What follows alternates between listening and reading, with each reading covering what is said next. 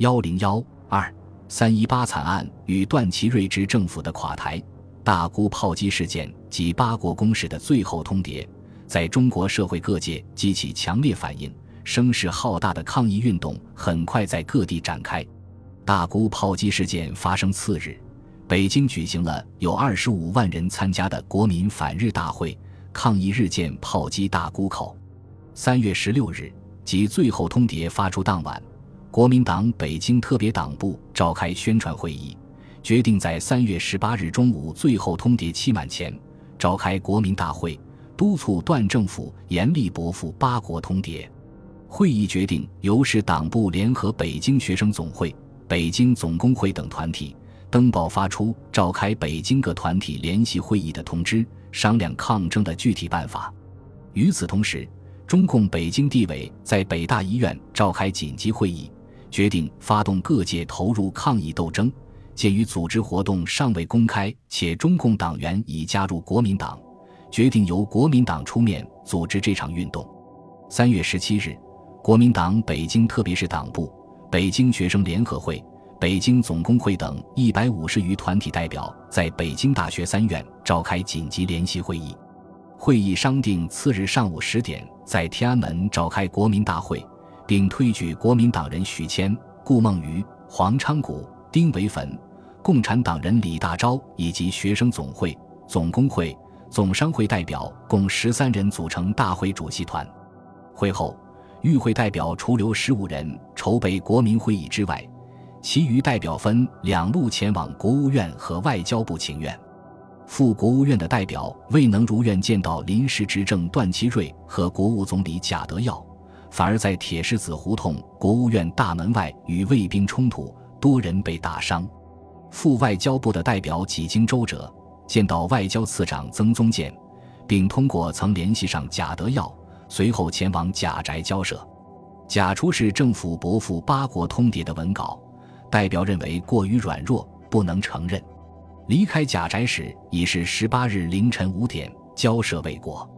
两组代表返回国民大会筹备处之后，相互通报情况，一致认为政府已不足依靠，不动员民众的力量，断难获得外交胜利，遂决定倾全力开好国民大会。会后举行游行示威，并推举徐谦、陈日新、陈资一三人为游行总指挥。当天清早，国民党北京市党部联合北京学生总会、总工会。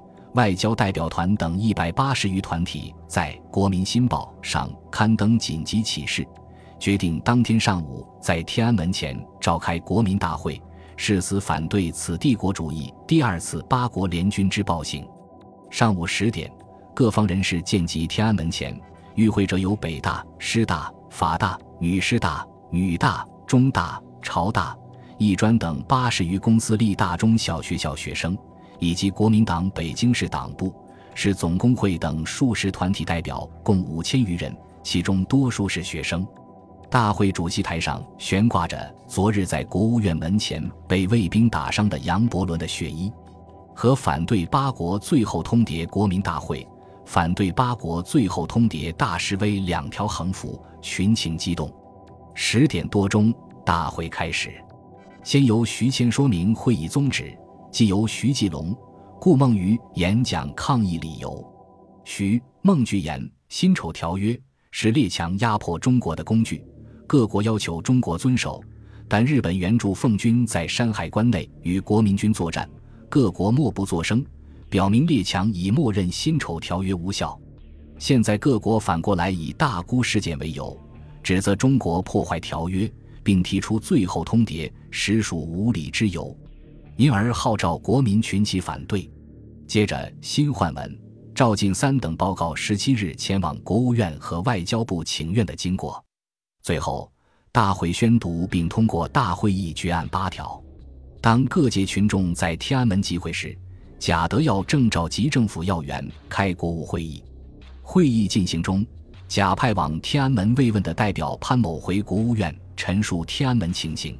为国民大会议决解散执政府卫队、驱逐八国公使等，贾德耀感觉事态严重，当即会同财政总长赫德林电话询问李明忠是否已派兵弹压。赫德林表示，若无法维持秩序，则内阁唯有总辞职。李明忠一同此意。目前，有学生代表六十余人赴院请愿，面呈答复外交团通牒之请愿书一件。国务会议遂将请愿书会同十七日王逸飞等所提意见一并在会中讨论。关于如何答复外交团之通牒，众议可以由外交部提出；关于如何应对前来国务院示威的群众，与会者迁为去年学生至吉兆胡同数次，皆经陆总司令派兵居间不使接触，未酿成大事。此次仍可照办。按照此意，贾德耀即与赫德林电催李明忠派兵并接洽答复使团抗议之事。国务会议很快结束。中午。天安门国民大会议程完毕，主席宣告游行示威开始。因游行总指挥许先称痔疮大流血，提前离去，顾孟余、黄昌谷等领袖亦接踵而去。游行总指挥一职遂由广东外交代表团团长王一飞接替。对于后来的事态发展，《北京时报》做了如下报道：当时在王一飞的带领下，游行群众约两千余人。狂呼口号，散发传单，直趋铁狮子胡同，行至国务院已是下午一时二十分。众推丁为坟，安体成、陈公义等五人为代表，要求入见总理贾德耀。卫兵见群众至，即将栅门紧闭，群众立门首大呼见贾德耀。卫队长官自门内答：“贾总理不在院。”众大哗。当时时。忽有人在群众后大呼“冲锋，杀进去！”于是后面群众向前猛拥，卫队与群众击逼，使则互报以恶声，恶而冲突愈烈。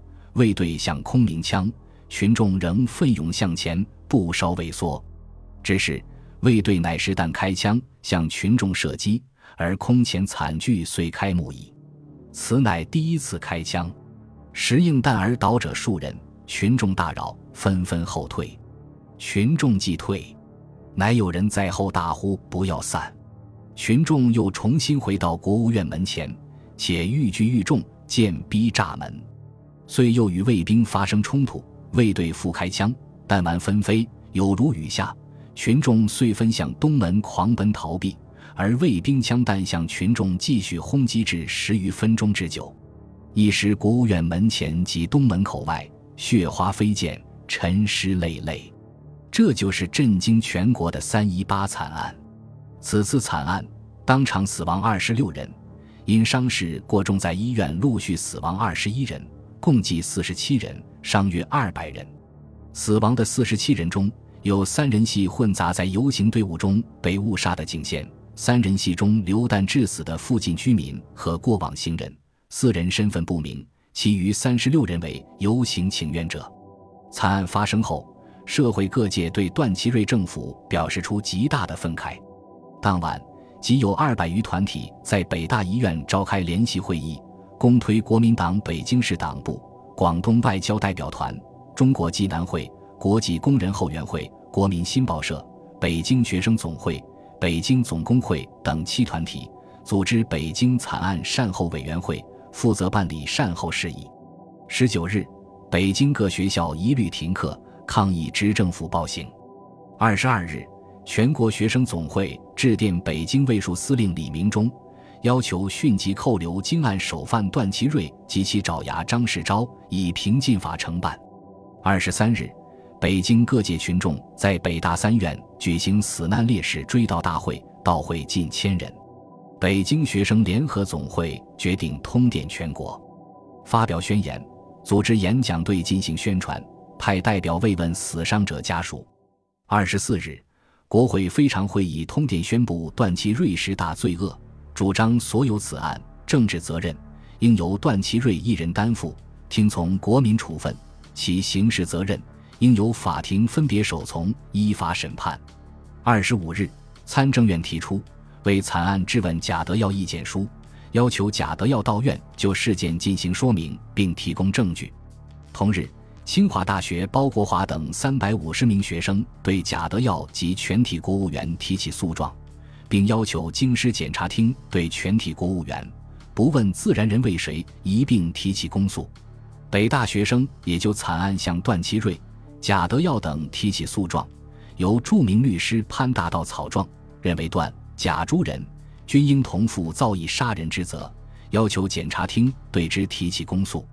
与此同时，北京各界成立起诉委员会，一些地方实力派人士也参与其间。例如，孙传芳就曾致电总检厅，要求检举证据，依法对凶犯祸首提起公诉，以平民愤。也有人对徐谦等国民党左派在事件中的表现提出批评。周传儒在三月十八案之责任问题中引用外间传闻说，事变的发生是群众领袖早就料及并渴望者。天安门大会时，主持人曾告诉群众，卫队已解除武装。去国务院游行示威毫无危险，有欺骗群众的嫌疑。事变既出，领袖无一人受伤，亦无一人自首者。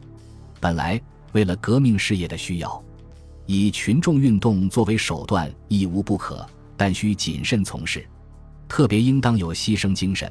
果实临阵上前，遇难留后，与一般人共生死，则责言自少矣。梁启超也提出类似意见。事件发生时，梁正生病住院，在他隔壁的病房里就躺着一个半死的青年，胸膈间中着子弹，尚未取出。在病房里，梁启超听参加请愿的学生讲述了事件的经过，对段祺瑞政府残害学生的暴行，他表示极大的愤慨和强烈的谴责。同时，他认为那天主席报告卫队已经解除武装那件事。也是惨祸发生的一个关键，认为这是己方逼成一个境地，叫一般无辜的青年们自投坑井。如果自命领袖的人能领袖到底，同生同死，也还是一个说法。何况临到实际犯难时，领袖们早已不见踪迹。又听说那位主席先生的报告是根据李明忠的一封信，假定那封信是真的，那就是相信人造谣陷害的责任。若不是真的，那主席的责任就不可逃。对此，被批评一方以徐谦的女儿及李大钊等均参与游行进行辩解。本集播放完毕，感谢您的收听，喜欢请订阅加关注，主页有更多精彩内容。